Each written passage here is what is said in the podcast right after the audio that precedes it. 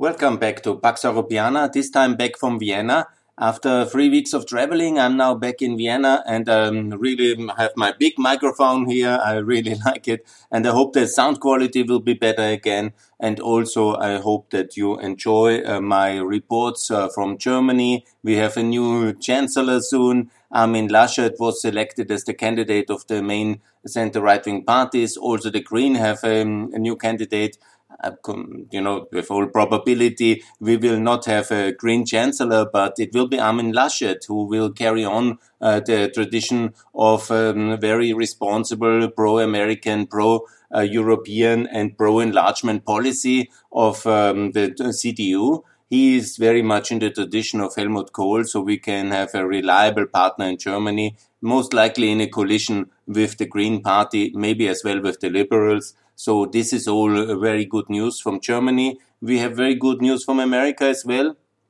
with the progress for the American uh, Jobs and Growth Act. Uh, that's an important infrastructure legislation coming. And, you know, we are somehow recovering from this terrible winter and from this crisis of Corona. It's still ongoing, definitely, but uh, there is obviously progress now in, uh, in vaccination and we are now, the policymakers in Europe are discussing how to organize the recovery and how to repay the massive debt levels and what to really to do to ensure economic growth in Europe in the 2020s after this terrible shock of the corona crisis. And one aspect, I have made already many aspects um, uh, covered of economics, but I want to focus now on what I call the European Growth and Unity Act, which we need and that's basically similar like uh, we Biden has done it now. First, uh, to have this um, big uh, financial package. We have done that in 2021 with the European Recovery um, Act and program, and that was very good. I'm talking about the 750 billion agenda and uh, this um, first time mutualization of debt. What we need in Europe is now to follow the Biden presidency lead and do a big infrastructure uh, program mainly for Eastern Europe. I call it the European um, Growth and Unity uh, Program or Act, or however you want to call legislation. But we need a big uh, similar package like the 750 billion for which we had mainly for Southern Europe. Ultimately, they were mainly to save Italy and Spain but also others got something. Mm, but mainly they were focused on these two worst hit crisis countries by the corona crisis. And this is the model now. We need the same again. And we need now to focus on long lasting infrastructure also for Southern Europe, but also very much uh, focused on what we should have done already 30 years ago is to do something like we have done for the uh, German unity this kind of reconstruction and infrastructure drive for the German unity, uh, the program for German Einheit, Wiederaufbau Ost, it was called. And we need the same, same now for Eastern Europe in terms of highway infrastructure and high speed railway infrastructure. That's my main focus in this podcast now. That's expensive, obviously, but we cannot go on that we just have French, Italian, uh, Nordic and Western European, Southern European high speed rails and we have no Eastern European high-speed rails. Obviously, we need also to invest in energy in infrastructure. That's very important. We need to invest in digital infrastructure. We need to invest in highway infrastructure. I talked already extensively about all these topics. But now my focus is to have high speed railway for Eastern Europe funded by the European Union itself by a new package of 750 billion same way we've done it now in the in July 2020. 20, it was historic, people said, yes. And if it was historic, uh, we are actually in a good um, effort uh, to do that historic uh, repeated again. And what we need to do. I've uh, focused already on one. Um, uh, yeah, let's first on the mm, principles. You know, the principles again. This must be not paid by the member states, uh, not by the new 13 member states, not by the um, but by the EU itself, funded by all of us together, because the fiscal space in the new countries, they are still too poor, and for decades to come, they will also stay poor if we don't invest in interconnectivity. But we cannot burden the fiscal space with uh, this kind of cost. It's impossible otherwise. Yeah, and also we need to uh, design high-speed railway according to European priorities of geography, basically, and not of political geography, where it means where the borders are with uh, the Balkans or with Ukraine we need uh, to uh, draft uh, this recovery plan in a pan-European context where really high-speed railway makes sense, where the people to be transported, where do we want to invest in, in which regions and which connectivity matters. And I will discuss all of these projects now, where high-speed rail should be built. But first of all, let's be clear, paid by the general European taxpayers. So basically, it's a transfer in, it's an infrastructure union funded together, funded by the European taxpayers via such a second package, done by the European Investment Bank, possible also, as I have already called many times, to set up a European agency for railway infrastructure and then to fund this um, uh, from the European budget, basically, via this new debt issued mutually. That's very important. And the focus should be not only, not only Eastern Europe, but mainly. I'm also calling, as you know already, for the Messina tunnel to connect Italy with um, with um, Tunisia, and also for the for the Gibraltar tunnel, the high-speed railway to connect also uh, Spain with Morocco. Um, but uh, now I would like to focus very much that most of the money goes into uh, the new member states and also towards Ukraine and the Balkans and Turkey. So the idea is basically to have one big string of um, uh, of uh, investment uh, going um, similar like we have the Brenner Basis Tunnel crossing the Alps. We need one diagonal um, from um, Nuremberg towards uh, Zagreb, crossing the Austrian Alps. Then we need one string north uh, to, from Linz to Prague to Berlin. And then we need also one from Vienna to Prague one from Vienna northwards uh, towards Gdansk, and then um, Berlin east towards Poland. Then uh, a special role plays, of course, Budapest. Budapest, the center of the European high-speed railway network, going north uh, towards Helsinki and connecting uh, the uh, Budapest with Helsinki and the tunnel, obviously, to Helsinki from Estonia and uh, that's very important. And then uh, east-west, obviously from Dresden to Krakow to Lutsk to Kiev to Mariupol. From Mariupol again, one uh, to Kherson and Odessa. One from Kherson, uh, that's basically the northern uh, twin of Crimea, towards Kiev. One from Kiev south to Vinnytsia and Chernivtsi towards um, then Bucharest again. And obviously one from Budapest to Bucharest, uh, closing in towards uh, the Bulgarian coast, and one from Niš in Serbia to Istanbul. From Istanbul, then connecting with the already existing high, uh, uh high speed infrastructure around uh, Ankara, then uh, connecting towards the Caucasus and towards Tbilisi and Baku towards high speed, basically going towards Baku in Azerbaijan. Then also in the Balkans, one from uh, in Athens, they are doing already something. And then uh, to connect um, Thessaloniki with Patras and with Thessaloniki and, and uh, Athens with Patras, Patras with uh, Athens, Athens then north uh, to Thessaloniki, then to Skopje, Serbia, Belgrade again, and from Belgrade then southwards towards Sarajevo, uh, towards then Split, and then the Dalmatian coast highway no railway, high speed a railway from Zagreb south uh, to Zadar, then to Split, and then to Tirana south to Patras, and a tunnel over uh, under the Adriatic high speed railway towards uh, then Napoli, connecting with the uh, Italian grid. And then also from Slovenia to have one to Venice. And that is, I think, the way. And also from Klagenfurt south uh, towards uh, towards uh, not Rijeka, but uh, towards uh, Trieste. Uh, that is the logical combination. Some of them is anyhow already planned, so let's not be too pessimistic. Europe is of course working, but when you see the ambition which China has developed in the last 20 years, a similar network even in the most remote regions, or when you see that even the African Union is now ready. They are rolling out this project for 2063 to have all the urban centers of Africa connected by high-speed railway infrastructure.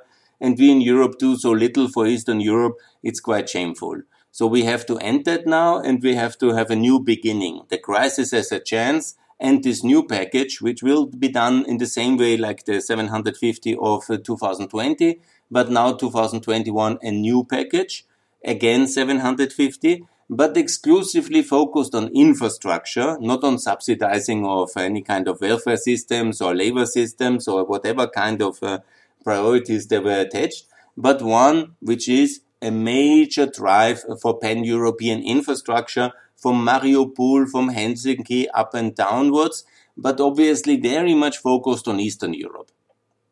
Because Eastern Europe was, of course, you know, the communism, the lost part for 50 years, the terrible horrors of the destruction of the Second World War, mostly, mostly fought in the, in Eastern Europe, and also the disasters uh, before of the First World War on these battlefields. So there is a massive lack of infrastructure, and we have done some things, yes, and Poland could do it alone, but all the smaller countries could never do it alone. And if we continue with this kind of um, very nationalistic infrastructure funding, which we still have in Europe, then we will have only high speed trains in the rich countries like uh, France, Germany, Italy, Spain, until you drive from every village there with a high speed train. And in Czech Republic, Romania, Bulgaria, there will be a high speed train only in one, 2100 or so.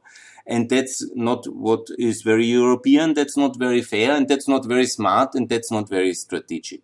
Let's also see there's a very important uh, aspect in this infrastructure discussion also about military mobility, about infrastructure interconnectivity in the railways, in the goods transport. But the most uh, highly visible one, obviously, is with the interconnectivity with high speed person uh, transport. And when you see that in Eastern Europe, most of the personal transport today is still happening by car and buses, then I think it's really high time to have such an efficient uh, person um, public transport system like the French and the Germans take it for granted today. And we should have it also east of Germany and east of Italy. And we are a little bit the poor neighbors, even in Austria. We have a little bit along the Danube Valley now from Salzburg to Linz but we are really much uh, slower than the Germans and we are pretty much behind. And this can only be done with European funding and with European help and with a major drive for unity. That's why I call it the European Growth and Unity Package. Of course, it's expensive. Of course, it is not easy to pass it, but we have done it once and now we can do it again and we can do after we have saved the southern Europeans now for a decade difficult enough. Remember, we saved Greece and even the Eastern Europeans had to pay for it. Remember, we have now saved Italy and Spain in the corona and also the Eastern Europeans had to pay. It's quite logically now that there is this infrastructure drive for Eastern Europe now coming. It's not wasted. Nothing of it is real built in real infrastructure this company, the European Agency for Railway Infrastructure, can own these territories and these in investments. If that's what is agreed upon, it's not a problem. The countries uh, in the region can just grant the land, but it's also a kind of Keynesian kind of um, growth drive, if you want. I'm more for free markets, but in infrastructure, the state in Europe has to lead the way. And we can always then always uh, privatize some of the state railway systems if we want to reduce the debt, which I'm very much in favor. 49% of Deutsche Bahn to be uh, privatized on German stock exchange and 49% of Austrian uh, ÖBB to be sold at the Austrian stock exchange. So I'm not really, you know, totally Keynesian. Don't worry. But when it comes about the real uh, high speed infrastructure, I don't see the private sector going ahead with that one. Obviously, we have to do it also for political reasons because we want to show that we are not completely useless continent compared to Africa and China and America and Russia, obviously as well, that we can do things um, and we can achieve things and that it's meaningful that we, um, we are in NATO and in EU because we really build something where not everybody has to run away from Bulgaria and Ukraine towards Frankfurt or Germany or Paris because that's the only places where there are jobs and where there is prosperity because there is interconnectivity.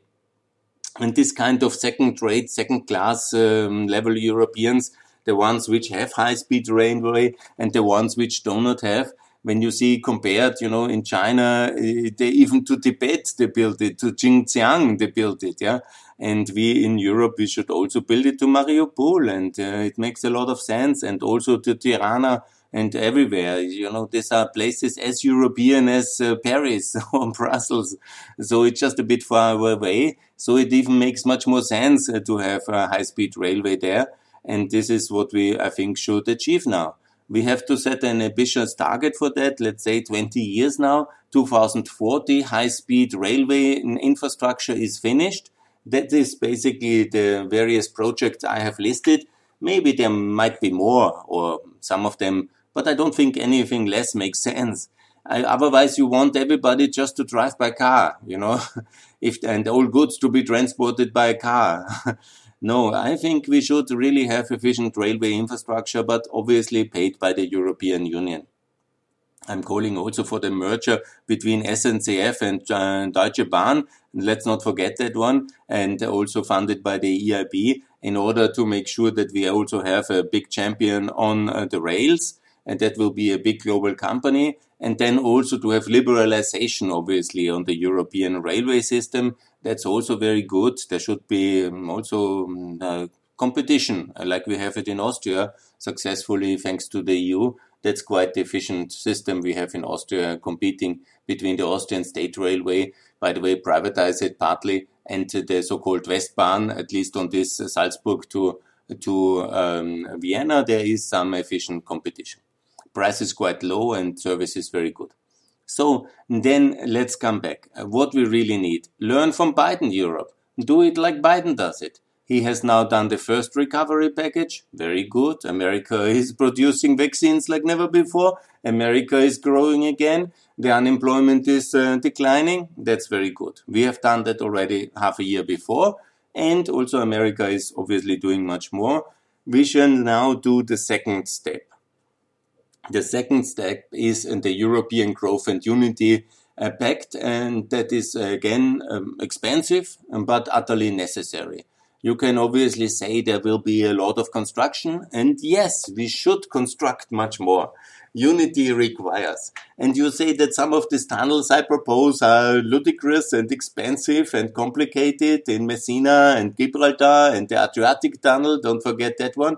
But it seems to me that the Norwegians are doing similar very ambitious projects and also do the Chinese. And it's simple the geography. Now the technology is there. When you look, it, um, the engineers say this is possible. I have the trust. Now it's for the economists and the politicians. Yeah. Obviously, this is also only long-term economic feasible. So it must be a public investment. Does it make strategically sense uh, to develop Eastern Europe and to connect with Asia and with, uh, with uh, Africa? I think yes. Is it the political symbol? Is it now the moment for some growth investment by the public? Yes, I think so. And yes, it's the moment for that. Yeah. Whenever it was ever the moment, then it's now. Let's make a decade of building or two decades of really unity in Europe, where in Eastern Europe you can be not on the uh, on the and allow me the polemic because when I posted it on Facebook, some of my friends said to me that in Krakow you, we are still having the infrastructure of the railway of the Austrian monarchy. And still, it's a little bit polemic. I know when I compare Ursula with the Kaiser Franz Josef, and I say that even the Kaiser Franz Josef could build a better infrastructure.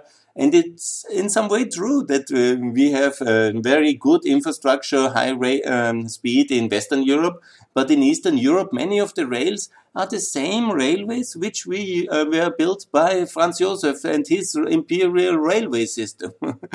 Not a lot has happened since then east of Austria. And even in Austria, we're using a lot of the same technology. Uh, of the, we are still driving, uh, using amortization, the investments of the K&K monarchy, of the Austrian-Hungarian monarchy 120 years ago.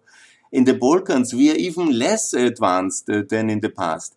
In 1901, I looked it up, the Imperial Railways made a small scale um, uh, railway connection, a small um, uh, gorge uh, railway connection towards Trebinje and Herceg Novi in Montenegro today. So it was possible from Vienna to go by rail to Herceg Novi. It's not possible today. you know, you cannot do that. You have to take the car the bus huh? or fly. You know, we are not as good as they were 120 years ago, not as connected as they were 120 years. We still use some of their technology and some of their, not the technology, but some of the investments, uh, some of the same metal which was 120 years ago. Maybe they have changed uh, the steel um, of the railways, but uh, man, we we are we are not ambitious in terms of unity and infrastructure. They had, of course, maybe military necessity, but so have we. Do we not want to defend Ukraine in the case of war? Don't we want to be uh, mobile enough to transport American troops towards the east? Uh, it's better American troops to be transported than our own boys uh, to die in the battlefields. if I'm very honest, that maybe the Americans won't appreciate, but we also don't have the fighting capacity. Which troops should the Austrians or the Germans send? they simply don't exist. They would be defeated very fast by the Russians. So ultimately, it's much better if we pay for the infrastructure and if we pay and make sure that there is efficient infrastructure also from the military side. It makes a lot of sense. You can follow General Ben Hutchins on Twitter. He's uh, tweeting all this military interoperability and infrastructure interconnectivity. But nevertheless, I'm more focused on uh, tourism. It's very good for tourism. Can you imagine how wonderful it is when all these people and the uh, successful consumers of uh, Czech Republic, Austria, and Germany, northern Italy, when they can be fast in the southern European holiday paradises where it's so beautiful, but not a lot of jobs, unfortunately. And it's better to have this uh, mobility where they can really spend a weekend than in Split uh, easily. In Paris, it's possible to go three and a half hours, three hours 20 from Paris to Marseille. and we need, uh, by train, whatever, 20 hours or 30 hours uh, from Frankfurt. It's a bit far, I know, but we need uh, 30 hours from Frankfurt. I looked it up to Split. Yeah? so this is not good enough and we should be ambitious. I think so. And we should be serious in that one. And yes, it's expensive, but we can afford it. We are also quite a rich continent. We are just uh, differently constructed like America, which is a real state union, or China, which is a united continent. Uh, and it's not so much about the authoritarian aspect of China and about uh, that one. No, it's simply that they are united. And we are just, you know, the Germans built the ICE for the Germans, the French for the TGV for the French. Yeah?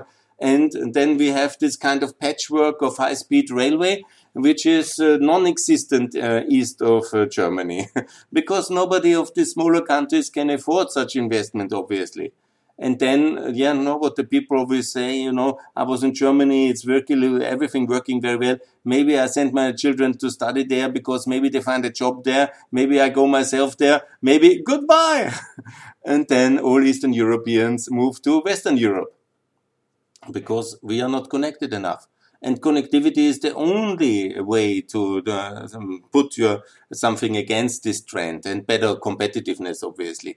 But I want to focus now on about the infrastructure aspect.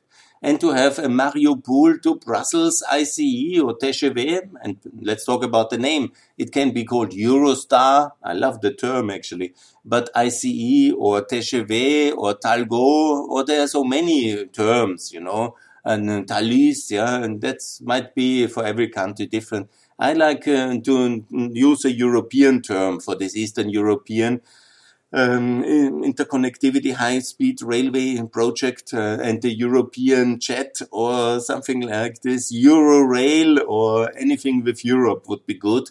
And uh, to also say Europe 2040 and to have it done. And then all Ukraine, the Balkans, Turkey, it's also important. High speed railway network for Turkey is very, very powerful instrument also to show that we are very close whenever they cannot join the uh, European Union politically. They can join our infrastructure unity. And that leads us uh, towards the Southern Caucasus.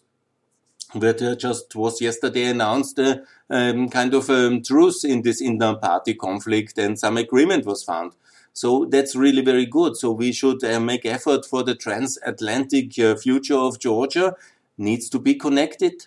Turkey is the only way. So that is, I think, uh, very important. So I call for June, July to have a second package like we had it, uh, the same format, the same volume, but this time uh, focused on Eastern European infrastructure. And to get this done, yes, and we can afford it. European taxpayers call for that. That's the right way and the right thing to do. And to make it ambitious project, 20 years, when we go into the next funding project after 2027 already to add the funding to make sure that we have the sufficient uh, instrument and tools and funding to connect um, Eastern Europe fully to the European high-speed railway network system from Helsinki towards Mariupol and also from Tbilisi towards uh, Tirana, from Patras towards Split and to Zagreb and including Belgrade, Budapest uh, and all of it like that. That's the way forward. That's the way to do it. And that's what I call for. And I hope we, there will be wisdom and generosity and reason and rationality uh, leading us into that direction. Thanks a lot uh, again for listening, for peace, prosperity, and for better infrastructure connectivity in this beautiful continent of Europe. Thanks a lot for listening. Bye.